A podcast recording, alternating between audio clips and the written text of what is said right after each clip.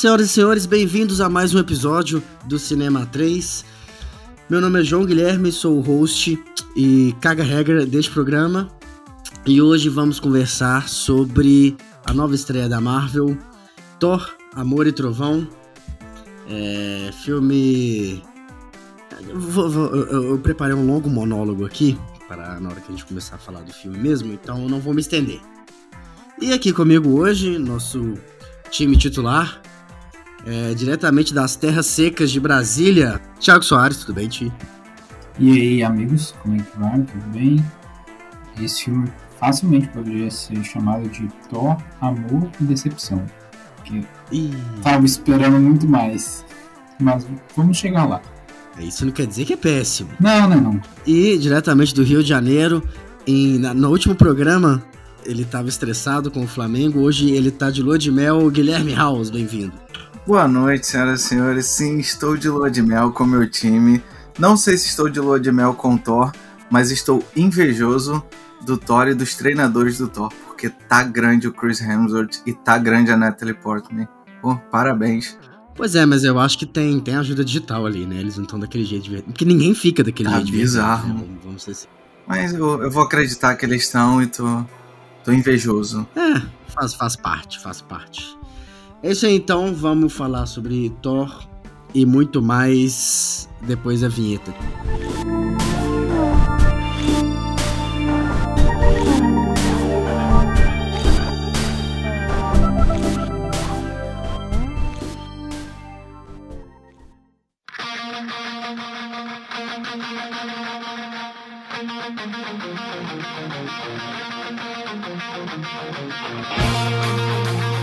Então, pessoal, é, meu monólogo de abertura aqui, já, já tradicional no nosso programa, é, eu vou parafrasear nosso querido amigo, também produtor de conteúdo, também crítico, não sei o que, que ele é, mas o Max, Max Valarezo, lá do canal Entre Planos do YouTube, é um excelente canal. Provavelmente, se você escuta a gente, você deve escutar ele também, né? Caso você viva debaixo de uma pedra e não conheça, vale a pena conferir. O canal chama Entre Planos no YouTube. Ele tem um podcast também com a Mikan e com o PH Santos é, no Spotify, que é da Globo. Eu vou ficar devendo o nome. Alguém lembra como é que chama o podcast? Não, eu só ouço o nosso podcast e o Kitsune da semana. São os dois únicos podcasts que eu ouço. É. Cena Aberta. Cena Aberta. É um é do G-Show, inclusive, é, é produzido pela Globo, mas o programa é legal. É, mas enfim, não era não, não, vou fazer Java pra Globo, porque inclusive eles nem precisam, capaz deles precisarem fazer propaganda no nosso programa. É, mas o que eu ia dizer é, o Max, algumas semanas atrás, ele postou um vídeo lá no TikTok em que ele chamou Stranger Things, antes da estreia da quarta temporada, de mais ou menos. E, após essa, essa crítica, ele recebeu uma onda de hate e de xingamento. Acho que, como diz uma antiga treinadora, muito não vamos dar nome bonito para coisas feias, de ódio de gente que não aceitou a opinião dele. Dito isso, ele postou um vídeo outro dia, agora já no canal do YouTube dele, em que ele se defende não de ch- chamar é, é, Stranger Things de mais ou menos, ele continua achando isso. E ele tem direito de achar isso. Mas ele é, pontua como hoje em dia, primeiro, as pessoas não sabem ouvir opiniões diferentes das que eles próprios têm. Da que elas próprias têm, né? São as pessoas. É, e além disso, um uma filme, uma série, ou qualquer obra de arte, qualquer coisa que está sujeita à crítica, atualmente ela não pode ser chamada de mais ou menos, de medíocre, de ok. Não. A gente está vivendo uma dicotomia da crítica. Ou o filme é a melhor coisa do mundo, o filme é a pior coisa do mundo. E aí ele explica lá no vídeo dele, vou deixar o link aí na descrição para quem quiser entender com mais detalhes, como que isso vem. é, é, esse comportamento atual vem. Ele surgiu ele teve essa- gênese de vários fatores diferentes, desde lá de um programa que o Robert Eggers, Robert Eggers não, eita, com um programa antigo, Robert Ebers, não é aquele crítico famoso, acho que esse é o nome dele, tinha é, na década de 70, 80, na televisão americana, que classificava os filmes ou como vale a pena, com joinha pra cima, ou como ruins, joinha pra baixo. até como também. Acho que é Roger Ebert. Roger Ebert, exatamente. Obrigado, Thiago. Tem aquele site famoso. Exato, é. é. acho que é o maior crítico, um dos críticos mais famosos de todos os tempos, assim, pra mim. Sim, de todos os tempos. Né? É, e, mas enfim, ele tinha esse programa que classificava os filmes com ou joinha para cima ou joinha para baixo. E isso criou no imaginário popular essa, essa, esse, essa dicotomia mesmo, esse extremo. Ou o filme é bom ou o filme é ruim. Influenciado também, aí é algo um pouco mais moderno, pela. É, pelo headline, né? Que a gente chama hoje em dia de. Como é que é mesmo? Quando você chama atenção com o título? Clickbait. Clickbait. Pelo clickbait. Vale, né? Você traz muito mais interação, você traz muito mais view pro seu conteúdo. Colocar Stranger Things novo é uma bosta. Ou é, é, Stranger Things novo é a melhor coisa que eu já vi na TV. Né? Isso naturalmente, por, pela, pela nossa biologia, pela forma como o nosso cérebro funciona, chama muito mais atenção que simplesmente falar ah, a temporada nova de Stranger Things é ok, é legal, é mais ou menos, é medíocre. É porque você inflama muito mais o seu público, aí acaba que você vai ter mais clique, mais interação, você vai conseguir fazer mais propaganda e ganhar mais dinheiro, que é o que todo mundo quer fazer hoje em dia, né? Nessa nossa sociedade neocapitalista liberal. É... Dito isso, por que, que eu tô falando isso tudo? Porque eu acho que isso se encaixa. É... Aliás, vou começar de novo. Dito isso, é... isso evidencia o comportamento das pessoas de hoje em dia. Ou a série é a melhor coisa do mundo, ou o filme é a melhor coisa do mundo, que eu já vi, eu tô apaixonado, ou é a pior. Nada mais hoje em dia pode ser só ok, pode ser boazinha, pode me divertir ali, é isso mesmo, sabe? E eu acho que o Thor Love and Thunder ele se encaixou nisso, né? Eu fui com uma expectativa baixíssima, porque eu vi a galera descendo a lenha, falando que é uma mega decepção, é, que é horrível, que é o pior filme do Taika. Não vi ninguém falando bem, e fui com essa, com essa mentalidade, e assim, não acho o filme um desastre. Não é um filmaço, mas também não é um desastre. É um filme ali, ok, bacana. Você gosta do personagem, você pode divertir, tem uns defeitos ou outro, o vilão não faz muita coisa, mas é isso, sabe? E, e, não, as pessoas, né? Assim, não tem nada de errado em ter achado o filme terrível também, desde que você sustente a sua opinião. Mas eu acho que é, o filme sofreu muito com esse, esse extremismo que a gente vive hoje em dia. Nada pode ser ok. Ou tem que ser maravilhoso, ou tem que ser péssimo, horrível. Vocês já sofreram com esse, essa, esses extremos? Vocês, vocês concordam comigo? Vocês acham que não? Que dá para ter uma opinião mais ou menos outro dia, hoje em dia e, e, e por aí vai? Quem quer começar? Eu já passei um pouco por isso, porque hoje em dia as pessoas estão muito emocionadas, né? Então você tem que gostar muito ou odiar. Só que na maioria das vezes eu acho as coisas só ok. Então vou dar um exemplo de um um produto que eu achei ok e que as pessoas falam, como assim você achou ok? É a melhor coisa que eu já vi na vida. Que foi a série Dark. Eu acho a primeira temporada boa, a segunda temporada média e a terceira temporada de média para ruim.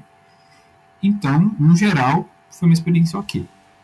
Hum, odeio, mas também não posso falar que mudou minha vida, né? que é uma das melhores coisas que eu vi, ou que é uma série superior a todas as outras que você pode encontrar na Netflix. Hum, na verdade, eu acho que não tá, talvez no top 10 de séries aí que a gente pode assistir na Netflix, é uma série ok. Mas, todo, com todo mundo que eu falava, era aquela coisa. Não, você não pode achar, porque Dark é muito bom, é porque você não entendeu direito, é porque é muito complicado, que não sei o que e tal, é porque você não prestou atenção naquelas partes de família e tal. Quando você fala que não gostou muito, que achou alguma coisa mais ou menos, e a pessoa vira e fala, é porque você não entendeu é. a vontade é. de mandar pra Isso acontece com o consumidor né? novo. É. é.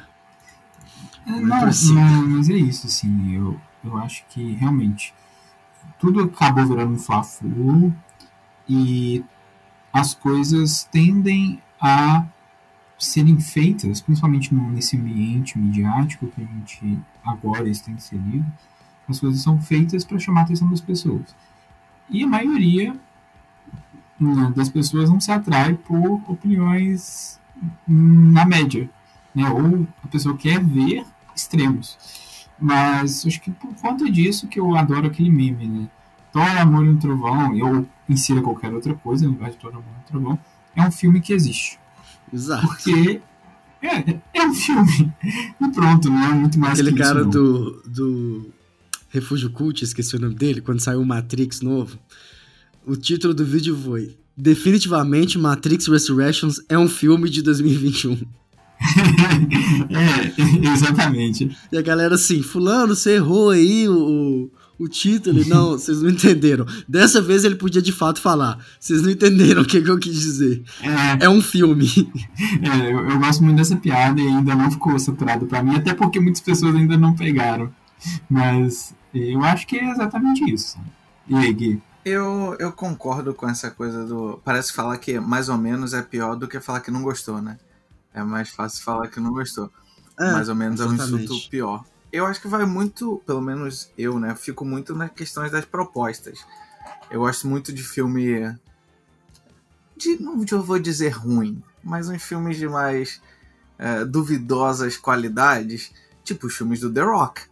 Mas eles têm lá na proposta deles, então eu sempre vou muito nessa, nessa ideia do que, do que, que o filme quer fazer. Ele quer só me divertir, ele quer fazer eu não pensar em nada, quer me fazer rir, quer me fazer pensar, quer me fazer chorar e tal. E alguns filmes só não querem nada, só é legal uh, de assistir ali, ou não é legal de assistir ali.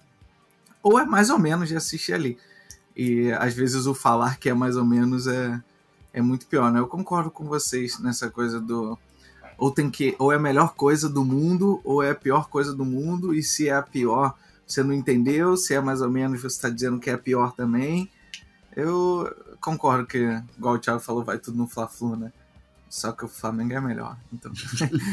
Mas eu, eu concordo com isso. De, É, e o assim. mais ou menos é, Uhum. é vilão. E- E pra esclarecer, não é errado também se achar uma parada a melhor coisa do mundo, não.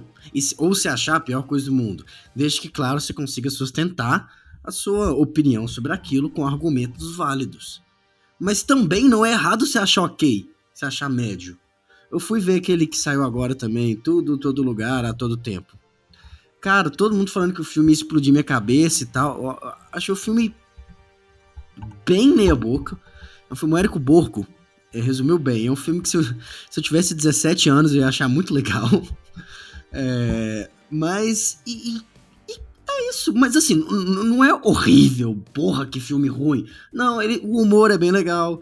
Você tem cenas de ação, ah, cenas de ação interessantes. Você tem um conceito ali bacana de você pegar a habilidade das pessoas do multiverso, das, de você, dos multiversos, pra te ajudar e tal.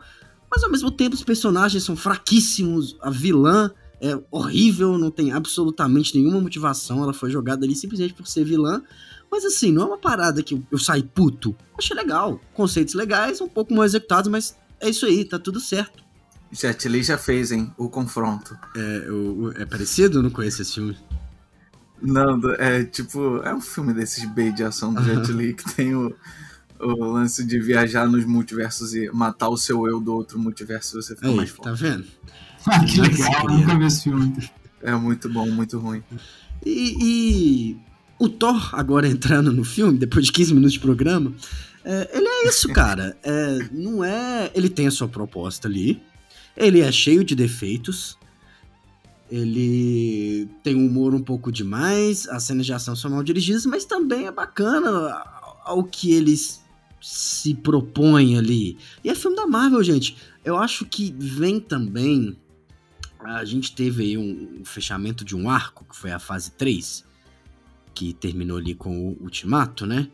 Que foi uma parada mega super épica de explodir sua cabeça e que misturou, sei lá, 60 personagens com viagem no tempo. Você teve des- despedidas ali na, na- de, de personagens que estavam muito icônicos no, no imaginário popular.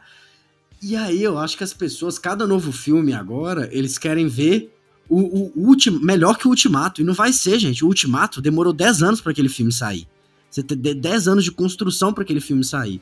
Agora a gente voltou para umas histórias ali mais fechadinhas nelas mesmas, histórias que não vão explodir sua cabeça. Vai ser a história do Thor e da, e da Thor, né? Eu, e aquilo ali não, não vai ser o Ultimato de novo. Não vai ser o Homem-Aranha longe de casa de novo. Longe de casa não. O último aí que tem os três, eu sempre esqueço os nomes. Acho que é longe de casa mesmo, né? Sem volta para casa. E sem volta para casa. Obrigado, Thiago. Ó, Thiago não, Guilherme. E, e também vem um pouco dessa expectativa, né? Que, que, que foi criada pela própria Marvel, mas também que as pessoas inflamam muito. Mas enfim. É, eu acho que a gente tá superestimando muito os é. filmes da Marvel. Eu tava parando para lembrar assim, tá, não é essa coisa toda de qualidade assim sempre. É a coisa do, do épico, do, da diversão. Então, mas será que eu tava tinha que estar tá esperando tanto assim esse essa coisa incrível. Eu acho que ele, esse filme acaba sofrendo um pouco por própria culpa dele, que é a expectativa que o Taika criou para ele mesmo, né? De, dos acertos que ele deu. Foram bons acertos, foram acertos diferentes e que deu uma elevada de patamar nele, que as expectativas acabaram indo talvez mais altas do que deveriam, ou não, ou só só vai ficar nessa onda assim que é super normal fazer um filme bom, um filme mais ou menos, um filme bom, um filme mais ou menos, que já é muito melhor do que muita gente, né? Que é, não vai fazer um ruimzão. Então eu acho que ele acabou sofrendo um pouco por, por quanto o Ragnarok pegou de surpresa, por o quanto as outras coisas que ele fez. Ele virou uma personalidade muito grande, né? Por, mesmo sendo um diretor, assim, tal de filme da Marvel, que não era tão não eram tão conhecidos da primeira fase ali, ele virou uma personalidade muito forte dos filmes dele. Sempre ele participa um pouco com a voz ali e tal, mas eu acho que isso acabou elevando tanto a expectativa de ele não erra, ele não erra, que quando ele não acerta 100%, vira um erro grande. Então, acho que essa polarização aí do, do que ele já apresentou antes, por isso agora, acaba deixando o filme talvez um pouco pior porque os outros eram bem melhores? Não, eu acho assim que esse filme ele tinha uma tarefa ingrata, assim, que era ser basicamente uma espécie de fio condutor, o que as pessoas achavam que seria o fio condutor para a próxima fase de verdade da Marvel, ou seja, da, grande, da próxima grande saga da Marvel. Eu acho que colocaram muita esperança no Taika de que ele faria isso, porque, querendo ou não, hoje né, na Marvel você tem dois grandes diretores que conduzem em termos de organização cinematográfica, assim, são os regentes do universo Marvel nessa fase 4, que são o Taika Waititi e o James Gunn. Antes eram os mãos Russo e o Joss Whedon. Os dois saíram agora, as duas, as duas maiores figuras em termos de direção e que eu acho que ditam o rumo da Marvel como ela é hoje são o Taika Waititi e o James Gunn. Então, com isso, eu... É, James Gunn que, assim, hum. foi mandado embora e foi recontratado, né? Inclusive, eu acho que esse filme sofreu muito com isso. Depois a gente entra a gente falar a respeito. Pois é, então eu acho que as pessoas estavam esperando o Gnu, que é o é, deus dos simbiontes, que é basicamente uma entidade cósmica que criou a Necroespada, que é a arma usada pelo Gore nesse filme. Acho que as pessoas talvez estavam esperando isso. As pessoas estavam esperando é, relações talvez com King ou com Loki para desenvolver mais essa parte do multiverso e várias linhas temporais, e não teve nada disso. É uma historinha fechada. É, e foi criado também, eu acho que uma parada com as séries, né? Toda, sé toda série abre um milhão de possibilidades. Todas não. Eu vi Wanda e Loki. Elas abrem ali uma, um, ideias muito grandes. E as pessoas estão esperando ver isso nos filmes e não tá rolando. Vocês viram mesmo? Ah, o Doutor Estranho vai ter a Wanda, não sei o que, não sei o que, multiverso. Não teve. Você viu Miss Marvel, João? Não vi.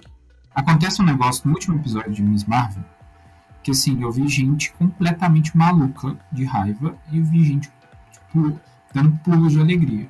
Porque eles acabam por introduzir um conceito que a galera estava esperando há muito tempo no último episódio de Miss Marvel, que é uma série que eu acho que quase ninguém vai assistir.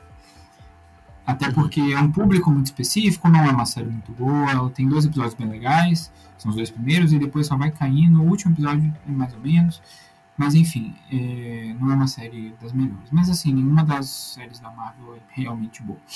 Mas a questão toda é, o, agora, né, eu acho que o buraco que foi deixado pelo Thanos e pelo Ultimato, as pessoas estão tentando preencher com qualquer coisa. Então, é, e não veio agora na fase 4, né? Eu acho que vai ser o final, o finalzinho, o último filme. Da... Faltam quatro filmes pra fase 4 acabar. E não foi criado nada. Eu acho que as pessoas estavam esperando que a fase 4, porra, ia chegar o Galactus, ia matar geral, ia ser. Só falta isso? Caraca. É, falta o Pantera Negra 2, que também meio que entrou num limbo, porque a mulher lá é anti-vax, ela. A Disney não tá muito bem com ela. Falta o Guardiões da Galáxia 3. Falta o. que mais? E mais dois. Quer ver? O Guardiões 3. Vai ter algum outro filme do, do Homem-Formiga agora? Ou é na próxima? O, é, ó. Tô levantando o, o, o Wakanda Forever, que tá meio estranho.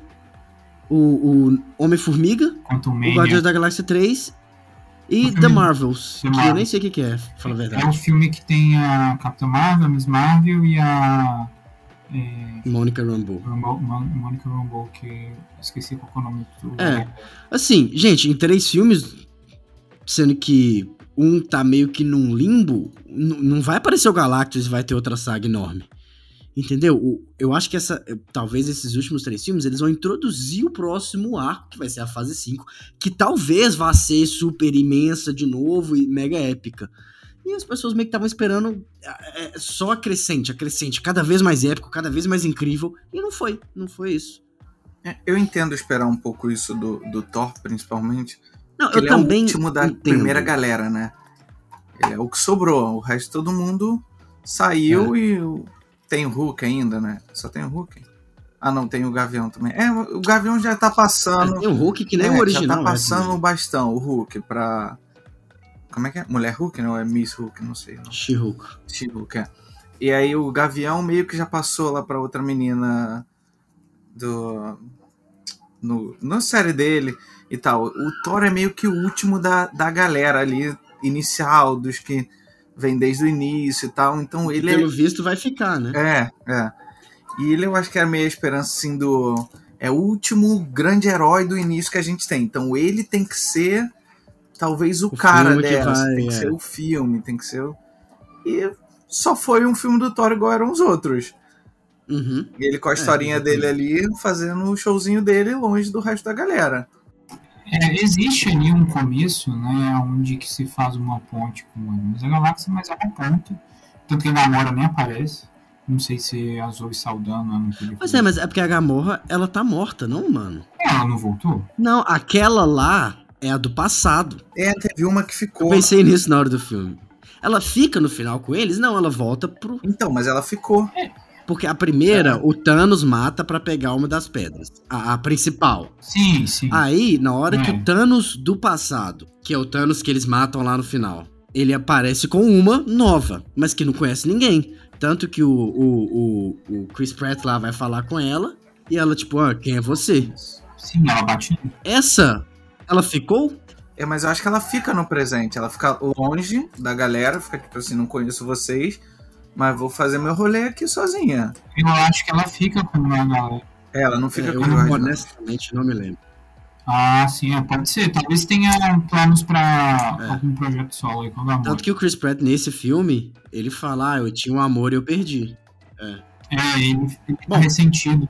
Tem, o, eu acho que criou uma expectativa também ali no final dos Vingadores do é, último lá. Exato. Teve lá o Fat Story, ficou lá os as Guardians of the Galaxy. É que foi uma interação boa que ele teve com eles, eles são muito carismáticos, tanto o grupo quanto o Hemsworth, né? E a interação criou uma expectativa na Sim. gente putz, vai ser essa coisa e tal. E... Não, acho que não só a expectativa, assim. Houve é. claramente ali uma indicação que o Thor ia se juntar aos Guardiões. É isso, Houve. uma promessa ali, Eu né? acho que isso não aconteceu porque o James Gunn foi demitido. Com a demissão do James Gunn, aí falaram, pô, beleza, não vai dar mais para fazer esse filme, vamos separar então.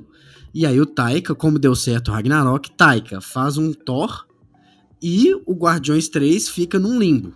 Aí passou um tempo, recontrataram o cara. Mas aí tu acha que ia ficar o Thor no filme do, do James Gunn? Eu acho que a, a ideia ia ser fazer um Guardiões 3 barra Thor 4. Esse filme ia ser a mesma coisa, com o James Gunn dirigindo. Claramente, para mim, o plano, o plano era esse. Só que como o cara foi mandado embora, eles falaram: ah, beleza, a gente vai ter que quebrar esse projeto. Guardiões 3 vai pra um limbo, até a gente achar alguém. Eu acho que até cogitaram o, o Joss Whedon, um negócio assim. Posso estar enganado. É, e Taika, volta então e faz um Thor 4 só com ele. Aí tiveram a ideia de botar a, a Jane Foster e tudo mais. Mas enfim, já nos estendemos muito aqui falando de MCU. É, vamos falar do filme em si, então. É, o filme começou com a divulgação principalmente aí com a Natalie Portman voltando pro papel da Jodie Foster, Jane Foster, Jane Austen, que é uma das piadas recorrentes do filme. Eu achei muito é, boa uma, essa. É, essa, essa é boa. É, uma, assim, escolha certa, né, na mosca. A Natalie Portman tava brigadaça com a Marvel, mas nada que uma graninha não faça, né? E, e, você trazer ela de volta ao universo e agora nesse papel de poder de heroína é bem legal. É, você tem a introdução ali, você logo despede ali dos Guardiões. E o filme é recheado da comédia, do humor ácido, repetitivo do James, do James Gunn, não. Também é um cara que faz isso, mas do Taika. Para vocês, funcionou ou foi um pouco demais? Eu admito que, para mim, funcionou eu sei que eu tava vendo um filme do Tai que ia ser daquela maneira. Eu sei que ele ia é, criar, né? Ele ia desenvolver o humor da, do jeito dele. Porém, eu acho que ele ficou devendo em outros quesitos. A ação do filme é bem qualquer coisa, sendo que poderia ser boa. O vilão é bem qualquer coisa, sendo que deveria ser um pouco melhor desenvolvido ali. É, mas é, o filme é muito criativo, a parte toda lá da, na Cidade dos Deuses é muito criativa. O início, velho, que, que aquele deus que, que, que, a, que o Christian Bale, Grog, Grog? Brog, o vilão lá, acaba matando, ele tá conversando com seres de planta, assim, aquilo é muito, aquilo é taika puro, é umas maluquice da cabeça dele e tal. A única coisa que me irritou realmente foi as cabras, não muito por causa das cabras, mas porque tinha um panaca atrás de mim, na sala de cinema que toda vez que aparecia as cabras, o cara se debulhava de risada alta e falava: As cabras! As cabras aí! Gritando. Isso me incomodava bastante. Para mim, cinema é sagrado. Você pode no máximo dar uma risadinha. Mas enfim. É... E vocês que acharam dessa, desse equilíbrio, humor com ação e seriedade? Porque eu acho, por exemplo, que no Ragnarok isso funciona bem. Aqui o humor é ok, funciona, mas a parte de ação não funcionou, ficou zoada. É, eu acho que funcionou para mim também o humor, mas teve hora que eu senti ele tava bem perto de uma linha meio que quase Deadpool, quase passando demais do que é o filme, tava esperando ele quebrar a quarta parede uma hora ali. E algumas vezes eu senti isso. A ação, eu acho que ela, a ação e um pouco da história do vilão, né, e tal, faltou em, em me colocar um pouco mais preocupado com o resto do filme e não só em ver as piadas, não só em me sentir vendo os easter eggs, os, as Jodie Foster, Jenny Austin da vida. E isso me não me prendeu tanto na, na história principal. Mas a, a comédia eu confesso que funcionou para mim porque eu gosto do, do estilo dele, assim, da, das piadas dele, das sacadas desse lado criativo aí que você falou. Eu acho bem, bem legal, acho bem interessante. Me pegou isso essas piadinhas com, com cultura pop, assim, tanto ele quanto o James Gunn lá quando fez com Kevin Bacon, pô, eu gosto muito dessas. Quando fico. me pega muito. E aí essas eu gostei, eu gostei muito desses, desses lances, mas a história principal, assim, de me importar com a história, eu não tava muito me importando, não. Uhum. E você? Como funcionou para você o balanço entre comédia e ação, seriedade? Hum, não, pra mim não, não deu muito certo e é chato falar isso porque eu sempre defendo o Taika. Eu acho que tem muitas pessoas que talvez até uma resistência ao Taika em si, talvez por ele ter de uma certa forma saturado, né? Porque agora tem Taika para tudo quanto é lado. Todo mundo uhum. quer o Taika e ele tá como ele concorreu ao Oscar, né? Eu acho que não para melhor diretor, mas o Jojo Rabbit. Ele ganhou o roteiro. É, ganhou o roteiro e tal. Eu acho que criou uma certa resistência em relação ao Taika, às vezes injusta. Mas eu tava realmente esperando que o humor funcionasse melhor para mim. Eu acho que ele ficou muito preso na, nas referências, assim. Eu achei que é muito repetitivo. As piadas, por exemplo, aquela do Axel Rose, para mim foi terrível, assim. O moleque chamava Axel e aí ficou um minuto nisso. Não, não me pegou direito. É, não, eu acho que. Honestamente, vou fazer um uhum. parênteses aqui. Eu amo Guns N' Roses, cara. Eu, eu comecei a, a, tocar na época que eu tocava por causa do Slash. Mas, assim, as músicas. Comple... A primeira, Welcome to the Jungle, é ok.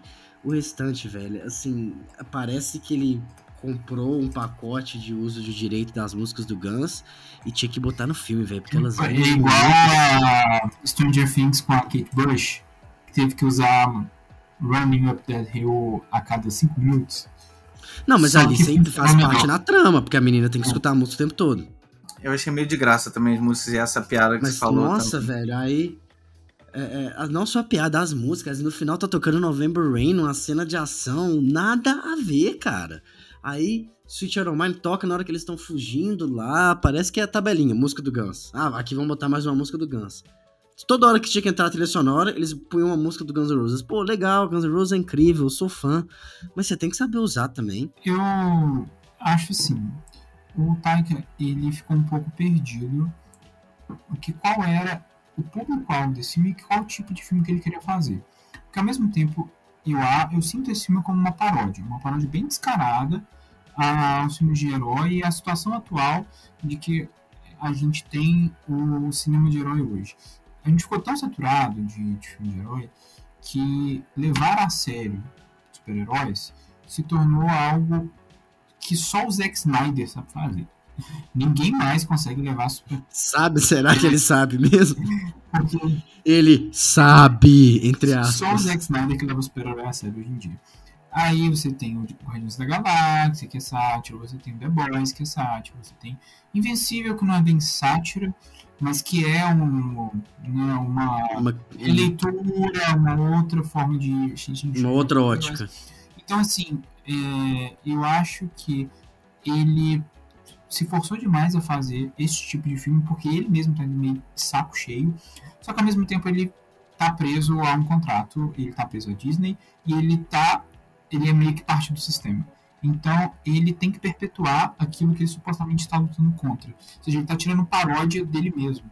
E eu acho que isso faz com que ele se perca aos poucos. E aí, ele não consegue nem equilibrar a parte do. É, mais sério, a parte do drama, porque esse filme ele tem umas questões pesadas. Pô, a Jane Foster tá com câncer. E ao mesmo uhum. tempo você tem algumas outras questões, por exemplo, o filme ele tem uma pegada que eu acho até bem interessante, que ele me parece tentar comunicar muito com o público infantil. Tem uma cena que eu não vou dar spoiler agora, talvez a gente possa falar no final. Esse filme? É, eu acho que é a cena final. Mas parece o cara pelado. Os é, Zeus fala de orgia. Exatamente, eu acho que esse é o problema. Porque ao mesmo tempo que é um filme que, pra mim, é um filme que ele tenta muito se conectar com o público mais infantil, por exemplo, tem aquela cena final que é uma cena muito de você depositar esperança nas crianças. E você utilizar da. Não, essa cena foi, é, foi muito ruim, velho. Pois é. eu, eu, eu não, não vi problema. Tô te interrompendo muito, desculpa. Eu não veria problema se fosse um filme direcionado para o público infantil.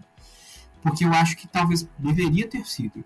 Agora, você não pode fazer um filme pra. Mas o Taika não faz filme de criança, velho. É, Pois é, eu não acho. Nunca fez. Eu não acho que ele faz filme de criança.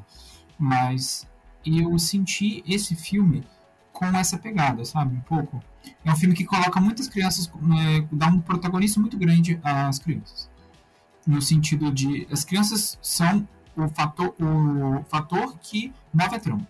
Se não houvesse o sequestro das crianças, a trama não, existiria. Porque eles estão indo atrás do Gore por conta das crianças. Tá bom que ele quer destruir o, o, todos os deuses, ele quer matar todos os deuses. Mas não existe uma razão pessoal para o Thor, a Jane Foster e a Valkyria irem atrás dele, a não ser pelas crianças. Tanto que o plano do Gore é esse: atrair o Thor e eh, o Stormbreaker, porque eles são a chave para o Eternidade Online. Então, assim, eu acho que é um filme que ele se centra muito nessa questão da figura eh, infantil, e no final coloca um peso e uma responsabilidade, quase uma, um, uma passagem de bastão, assim, tanto que tem no final, estabelece que o Thor agora ele tem, agora é spoiler mesmo também, que ele tem agora uma companheira, um negócio meio The Last of Us, meio é, God of War, que agora tá na moda, né? Que é o, o cara. É a maldição do pai solteiro. É. é tem então, tudo que é lugar agora. Mandalorian. Por mais que eu. É, Mandalorian. Então, por mais que eu sinta que existe uma tentativa de colocar as crianças nesse centro e ser um filme focado para, de uma certa forma, inspirar o público infantil, não tem como você dizer que esse filme ele é um filme infantil, porque ele tem piadas pesadas, ele tem cenas de nudez, por mais que não seja muito explícita, mas para uma criança de 7, 8 anos eu acho demais. Então, assim, eu acho que ele é um filme desfocado, ele é um filme que não sabe para onde ir, não sabe o que é. E, assim, é um filme que eu acho poderia ter sido mais se não tivesse tão preso às próprias amarras da Marvel de ter que necessariamente continuar tudo. E, e aí é o que a gente está falando, eu acho que em todos os filmes dessa fase 4 aí, que é a, a Marvel ela tá perdida e ela tá atirando para todos os lados, assim. Então, a nossa, talvez, obsessão em sempre querer ver mais deixa as narrativas pontuais cada vez mais rasas, cada vez mais pueris, assim, e perde todo o interesse em assistir esse filme específico. Agora, é um problema que teve lá no Doutor Estranho, que eu acho que poderia ter, sido um filme muito mais legal se não tivesse uma obrigação, talvez, de estabelecer várias conexões de ter um tanto de easter. E nesse filme aqui também, sabe? Eu acho que as pessoas estavam muito interessadas em ver outras coisas. E no final ali também, é, os ganchos são qualquer coisa. Então, eu, eu sinceramente senti o, um filme Sessão da Tarde, mas que se posicionou como uma grande saga épica, sabe? Por mais que talvez tenha sido a intenção do Taika realmente fazer um filme mais episódico. Mas é estranho ver um filme episódico agora. É, exatamente, assim, e todos estão episódicos. Sabe, olha as cenas pós-créditos. A cena pós-crédito desse filme não tem nada a ver com a cena pós-crédito do Doutor Estranho, que não tem nada a ver com a cena pós-crédito dos Eternos, que não tem nada a ver com a cena pós. Qual que é a cena pós-crédito do Homem-Aranha? Teve? Teve. A cena pós-crédito do Homem-Aranha foi o trailer do Doutor Estranho. É, não, tá. Tudo bem. É um filme, um filme tem a ver com o outro, apesar de ter sido só um trailer. Mas aí, no Eternos aparece o Harry Styles lá, que apareceu e depois nunca mais. Ninguém ouviu falar desse cara. Eu não sei se ele aparece em alguma série, aparece? Não, esse personagem específico, ele chama Star Fox. Ele é irmão do Thanos. E... É, mas assim, aí, bacana, pô, Harry Styles, adoro as músicas dele, mas e aí, velho? É, não, eu acho que eles vão, assim, trazer depois, e de qualquer forma, quem liga pro Star Fox? Quem liga pro Pip, ou o Elfo, sabe? Que é o personagem que. Mas aí no, no Doutor Estranho aparece a, a. Pô, a Charlize Theron, pronto, sumiu também, nunca mais se ouviu falar. Tá faltando uma consistência. Claro que a gente tá na fase, é o que a gente falou, tá na fase 4, os filmes podem ser um pouco mais episódicos, não vai ser tão gigante, mas faltou amarrar um pouquinho um filme com o outro ali, pô, é o mesmo universo, afinal de contas. Mesmo que seja só no pós-crédito, mesmo que, só pra você lembrar, ó, galera, é, mesmo, é o mesmo pessoal aqui, até que tem, né? Tem a menina lá do, não sei o nome dela, a Two Broke Girls, que apareceu nesse, é, é, tá ali, mas ao mesmo tempo não tá, né? É, eu acho que foi bem Quando isso. as coisas que importam não, não, não se relacionam. É, parece que eles não ficaram bem. O Thiago falou, né? De ficar perdido. Porque eles não, não deram uma é, continuidade para fazer uma saga grande, não tiveram uma direção, mas também não assumiram os filmes só episódicos, aquela só historinha dali. Então ficou tudo meio que não terminado. Não era só episódico, não era só saga grande, mas era um pouco episódico, um pouco saga grande. E eles ficaram perdidos, deixaram os filmes perdidos, assim, soltos, é, tanto dentro do universo quanto dentro de si mesmos, dentro da própria história, e perdidos soltos pra gente, porque a gente não sabe se conectam com outro, não sabe quem vai voltar, porque agora tá com personagem pra caramba. Tem Hércules agora, que é o cara lá do da série do futebol, como é o nome? Ted Lasso. Aí tem Zeus que vai ser vilão. Aí tem a menina nova que é super poderosa. Aí tem Natalie Portman voltando. Aí tem Idris Elba voltando. Aí tem Charlize Theron. Aí tem Harry Styles. E gente pra caraca que nem sei quem é, nem me importo. E tem muita gente, muito easter egg. Que isso é para continuar, mas o filme só acaba aqui. Então tá tudo meio solto, tudo Uma perdido. cena pós-créditos que eu acho que ninguém lembra, mas teremos Kit Harington na Marvel, como Cavaleiro Negro. E eu acho que as pessoas esqueceram que. Caraca, Isso pode existiu. crer. Mas isso existiu. Nem lembrava. Teremos em breve Cavaleiro Negro. É, o do hairstyles, aquele filme. É. De- É. tipo, whatever, cara. Eu achei que o, que o, o, o Kit Harington ia aparecer no. No Agora do Egito, no Cavaleiro da Lua acho que ele vai nada. aparecer no filme do Blade. Tem a ver, né? Ou então vão linkar a Marvel com Game of Thrones, ele não vai voltar pra fazer o Jon Snow? É verdade. Vão linkar aí. Bom, mas indo para os nossos finalmente aqui, eu acho que a gente falou o suficiente. É, acabou que a gente não falou tanto do filme em si, mas não é um filme também que tem muita coisa para se falar. É aquilo ali. É, não é bom, mas também não é ruim. Pô, bacana. Eu não acho que, que, que tem que odiar esse filme também, não. Vou falar uma coisa que eu gostei do filme. Diga. Christian Bale. Eu gosto do Christian Bale, eu acho que ele é um cara que se esforça. O, o Gore lá, quando ele se permite, né, quando ele aparece em cena, que aparece pouco, assustando É. as crianças é legal. Eu acho que ele é um vilão que intimida. Ele tem um, ele tem um- uma motivação É interessante. um vilão que consegue usar o humor, É. mas sem ficar ruim. É, não, ele, ele dá medo e tal. É, tipo, sabe o, o Mandarim? O Mandarim Sim. que loca- colocaram lá no Homem de Ferro 3? Que ele tenta ser engraçado, mas só fica meio cringe, porque na verdade nem vilão ele é e tal. Esse não, velho. Ele é meio engraçado, ele é meio irônico assim, mas ele é assustador ao mesmo tempo. É. E dá uns, meio que uns jump scares, assim, né? É, então assim, ele, ele É. a maneira como ele se mexe é assustadora. Tem uma cena naquela. No, no, no final do segundo ato ali, né? Que eles vão para aquele. pra dimensão das sombras lá, que a fotografia muda, fica preto e branco, é até bem legal. É. Que ele, ele tá vindo no corredor assim, pô, parece um filme de terror, parece os monstros da Universal lá. É, é legal, realmente, o vilão, assim, você não entende muita motivação. No final ele muda muito de lado, muito rápido. É. Porém, em termos de atuação e de, de apresentação, ele ficou muito legal. Ficou muito bom mesmo. Com o pouco que ele tem, ele manda bem, né? Sim, exato. E do nada aquela menina tio Thor lá, entendi nada. Do nada apareceu e virou a amigona, virou a filha do Thor. Ela acabou de ver o pai morrendo na frente dela. Vou ficar aqui com esse cara que eu nunca vi na minha vida. Esse filho E de- voltou com superpoderes e caraca. A pior parte do filme pra mim é essa. É quando eles entram lá na. Como é que chama? Esperança? Eternidade. Sei lá, é. Eternidade. Eternidade. Eternidade. Isso. É, toda aquela sequência da eternidade ali. A Natalie Portman deitada, assim, meio morrendo nos braços do, do, do Chris Hemsworth, mano. Ela meio que sem jeito. Não sei se vocês repararam, ela não sabe direito o que, que ela É. faz com os braços, ela se meio que pra dentro. E ela, ela morre meio estilo a, a, a Marion Cotillard lá no Batman, sabe? Tipo, Pode crer. sei lá, não gostei. Não. É Achei essa resolução ruim, fraca. Todo o, o- o último ato ali, as crianças ganhando poderes, sabe? É claro que a gente tem que ter suspensão de descrença, tem que ter. Mas, pô, velho, são crianças, elas não, por mais que elas tenham armas encantadas pelo Thor, Elas não vão conseguir bater naqueles bichos, velho, entendeu? É, ele até fala antes, quem aí tem treinamento de combate? Ninguém levanta a mão, aí 30 segundos depois tá todo mundo dando porrada nos bichos, velho. Não é assim, sabe? São crianças, porra.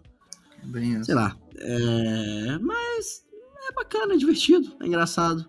eu gosto do É, Chris pena, Hemsworth, o que ele faz, eu tô comprando. Ele, eu gosto muito dele. É, ele é bom, como. Não sei onde que eu vi. O cara é muito melhor de comédia do que de ação. Vamos ser sinceros. Mas acho que aquele filme dos irmãos Russo Resgate com ele é Nossa, Aquele excelente. filme é muito bom. Ah, aquele filme é legal. E é isso aí. Hum, não merece o hate, mas também não merece. Acho, acho que ninguém tá, tá praising tanto esse filme. Mas não merece o hate que tá levando, não. É bacana. Você gosta da MCU, você gosta É da isso. Natalie. A Natalie Portman tá bem à vontade. Você vê que ela curtiu fazer esse filme. Finalmente, né? É. Quis fazer. Sabe, uma coisa que eu queria é, discutir ainda, se não for prolongar demais, mas eu acho que não vai se estender muito não. Pode falar. E o- outra coisa que né, eu tava comentando que eu acho que esse filme ele não tem muito foco, que não tem muito propósito, não sabe muito para onde ir. E eu sinto que isso reflete, inclusive, no, na drama pessoal do Thor nesse filme. Porque né, o filme todo ele se encontrando, tentando se encontrar. Mas o Thor tá tentando se encontrar desde o primeiro filme do Thor. Real. No primeiro filme é ele descobrindo que ele é digno. Aí no segundo filme não existe, não tem nada, porque aquele filme não. não- basicamente não. Caraca, eu não lembro da história desse filme. Eu acho que aquele filme o Thor não aprendeu nada e. Eu, eu confessar uma coisa que eu não assisti o Thor Dark World. Nunca vi esse filme. É. Ah, mas ele é um filme dispensável, assim, ele literalmente não acontece É. nada em termos pessoais de, de, desenvolvimento do Thor. Ele é um filme. Na época já me falaram que era qualquer coisa. O primeiro já tinha sido péssimo. Eu falei, ah, cara, não vou perder meu tempo, não. é, ele é um filme que pode pular, que você não vai fazer diferença nenhuma. O máximo que você vai perder é que a mãe dele morre, né? E isso é importante de alguma forma no ultimato, mas assim, só isso. É, mas eu já tinha entendido. Eu falei, ah, a mãe dele morre, ok. Né? E, enfim, tem é, isso, né? Aí no Thor Ragnarok, ele se descobre, ele se aceita como um deus do trovão e ele né, começa a deixar de depender do martelo e começar a confiar nele mesmo. No Ultimato, ele se redescobre, né? Depois de ter feito um. de supostamente ter, vamos dizer. é, projetado para si toda a carga emocional de não ter conseguido matar o Thanos e ter colocado sob a responsabilidade dele a culpa de, da morte de metade do universo. Pra mim é o melhor Thor. é, mas no início desse filme ele tá com o arco completo. Ele tá ok ali. Ele tá ok. Então eu acho que o arco desse filme ele é meio inútil. É, É, teoricamente Porque- seria muito mais fo- focado nela, né? é. Pois é, mas o, o Thor, ele tenta ter um arco. Porque o filme ainda é um filme do Thor, então eles tentam construir um arco que seria o Thor encontrando seu propósito. Mas eu sinto que isso já aconteceu. Ele não encontrou. É, e de qualquer forma, qual que seria o propósito dele agora? Cuidar de uma criança? É isso, assim? É. Ser pai. Hum. É, realmente é um Pô, tá aí a filha do Homem de Ferro sem pai aí. Podia ter tomado conta dela em vez de dar uma criança nova. Não, mas ela tem a, a Pepper Potts pra olhar. Ah, ela. é. Essa aí não tinha ninguém mesmo. Bom, mas é. falta um arco agora. Não sei se tem que ter arco todo filme, não. Agora, se o cara não vai ter arco, então entregue outras coisas, né?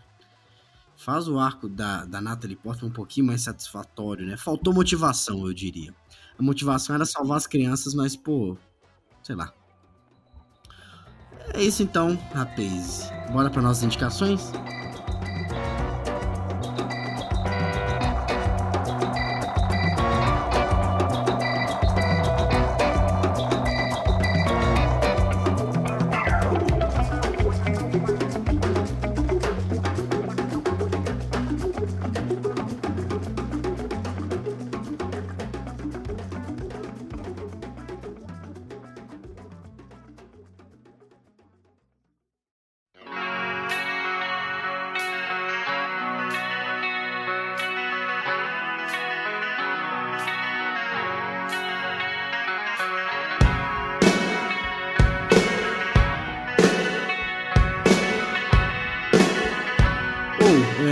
Começar hoje.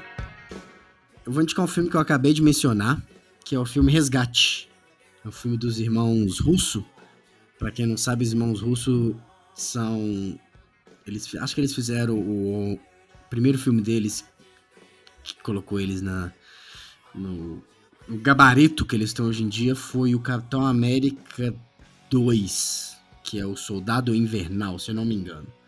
Que eles fizeram umas cenas de ação que elas é, é fugiram um pouco do que era comum na época, que até veio influenciar, foi influenciado por não sei qual veio primeiro, o John Wick. E esses filmes falando isso, Thiago, eu vi John Wick achei muito bom, viu? Você, tinha razão.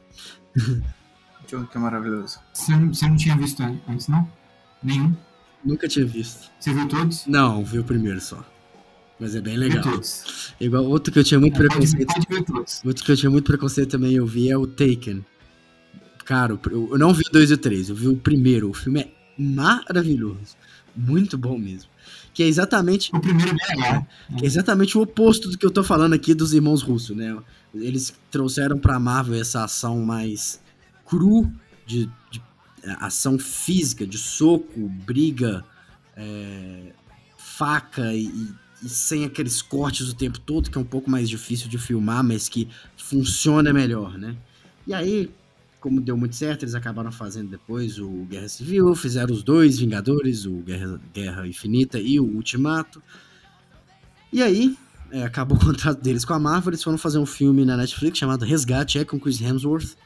Não é um filme que vai explodir sua cabeça, é um filme de ação muito bom. É um filme sobre um resgate que o personagem do Chris Hemsworth tem que fazer, ele tem que resgatar um menino lá e ele vai passar muitas confusões nesse meio tempo. É muito bom, a direção é excelente, tem um plano sequência no meio, é, que é dentro de um filme.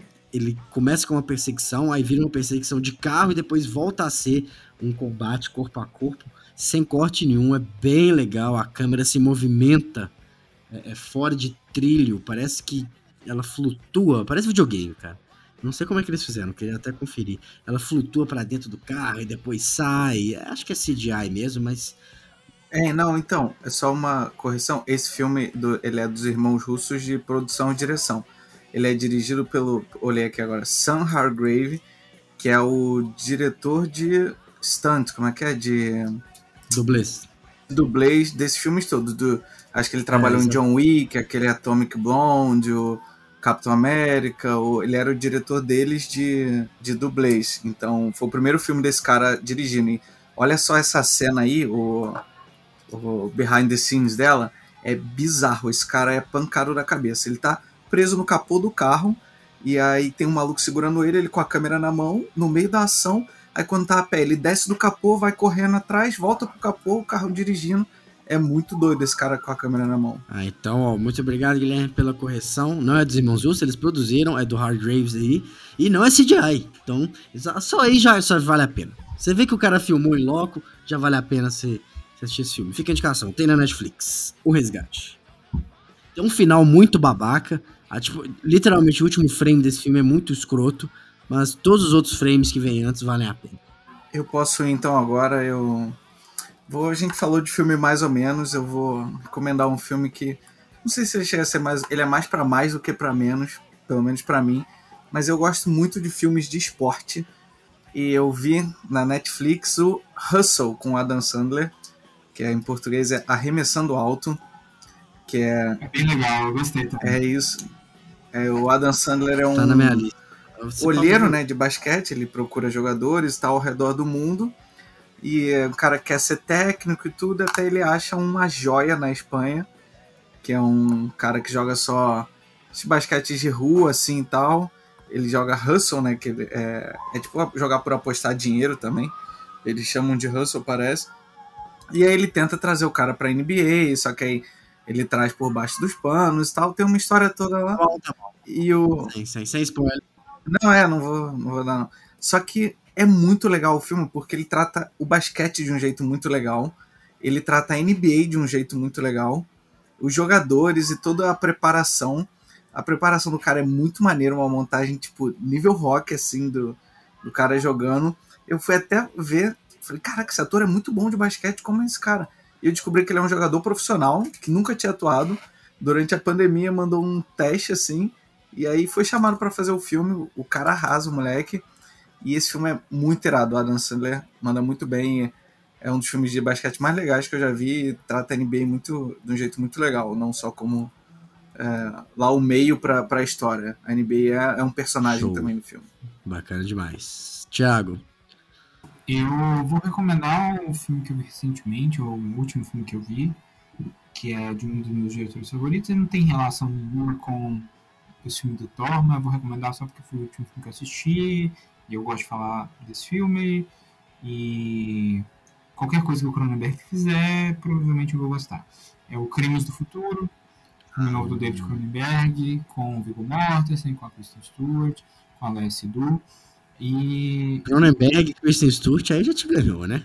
É, não, não tinha como dar errado. Tava só o Robert Pattinson, que trabalha com ele, né, em alguns outros filmes. Cosmópolis, o Mapa para as Estrelas também. É... Mas, pô, é legal demais ver o Cronenberg de volta aí depois de um tempo fazendo body horror. É um filme super bacana sobre corpo humano, sobre evolução, sobre revolução. Sobre corpo humano. É, é assim, eu vou dar uma pequena sinopse do filme, não é spoiler, não é um filme muito de spoiler, mas de qualquer forma é uma sinopse, não tem nada que vai atrapalhar a experiência não. Num futuro não muito distante, eu acredito, a humanidade começou a evoluir a ponto de que começaram algumas pessoas começaram a desenvolver órgãos novos. Então tem um moleque que consegue digerir plástico. E aí o outro cara desenvolve um apêndice.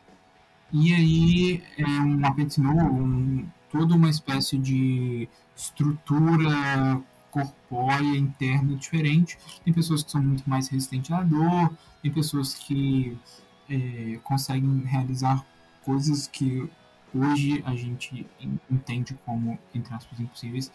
Enfim, e aí é a história desse personagem, que esse filme tem nomes maravilhosos, parece que os personagens saíram de Duna ou de é, A Fundação, assim, porque o nome do protagonista é Sol Tenser, tem uma menina que chama Trimlin, tem um outro que chama Caprice, tem um outro cara lá que tem um nome completamente diferente, assim, são nomes muito sonoros, assim, adorei. Enfim, é a história do Sol Tenser, que ele é um, uma das pessoas que tem essa é, mutação genética e toda hora cresce um, um órgão diferente. Tá bom, chega, chega, chega, chega. Chega, senão você vai contar o filme. Não, não, não. Tô vendo que ele, ele tá passando no Belas, talvez eu vá amanhã, eu tava tá. amanhã no cinema. É uma família bem legal, que fala sobre arte, sobre corpo, sobre evolução, sobre revolução, que eu já disse. E é bem, bem bacana, assim. Não sei, não é para todo mundo. É, tinha aquele papo lá de que é um filme desconfortável, que pessoas passaram mal no meio da sessão de Cannes. Eu não achei isso. Ah, sempre tem esses papos. É, eu acho que hoje em dia você consegue encontrar filmes muito mais gráficos e pesados facilmente, assim. Não tem nada de extremamente desconfortável, na minha opinião. Enfim, vale a pena para quem gosta de Cronenberg, para quem gosta de body horror e para quem, em geral, gosta de cinema. Gente, muito obrigado mais uma vez.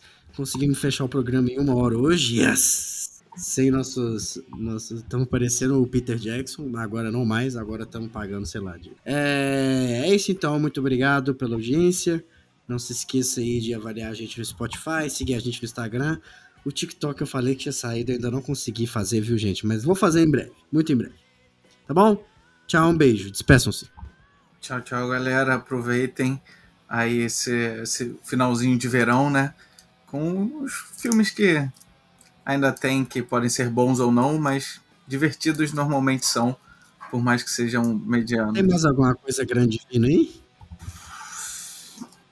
Tem o Jordan Peele, né? Tem esse Elvis aí agora que a galera tá falando, vai? não sei. É, mas o já, já estreou há muito tempo lá fora. O negócio que o, o meu vai estrear só no final de agosto aqui, velho. Achei chato isso, desagradável.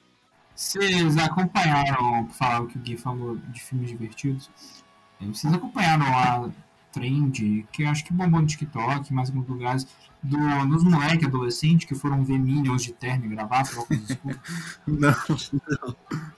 É tipo um tanto de moleque, assim, deve ter entre seus 15 a 18 anos, indo de terno e gravata e óculos escuros com umas bananas na mão, indo assistir Minions. Assim. E aí eles gravavam aí o vídeo, assim, é meme, óbvio, mas né, gastaram não, dinheiro. Não, meme. Por sinal, meus alunos crianças falaram que é muito bom o Minions. É, recomendaram. E tomei um spoiler do, do Thor de um aluno meu na festa junina da escola. Ele falou que tinha visto, uhum. ele é legal, só quando a menina morre no final. Olha aí. Mila mandou essa. Eu nunca vi nenhum dos Minions, meu malvado favorito. Nunca vi nada dessa série. Que isso, que crime. Já vi o meu malvado favorito. Um e o dois. É, nunca vi nada. Bom, então tá bom, gente. É porque Minion não é uma palavra que me traz uh, boas emoções ultimamente.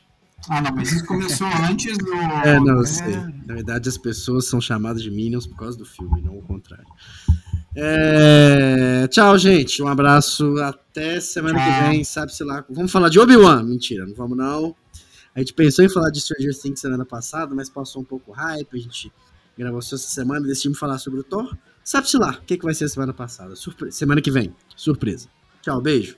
Tchau, tchau. Tchau, tchau, galera.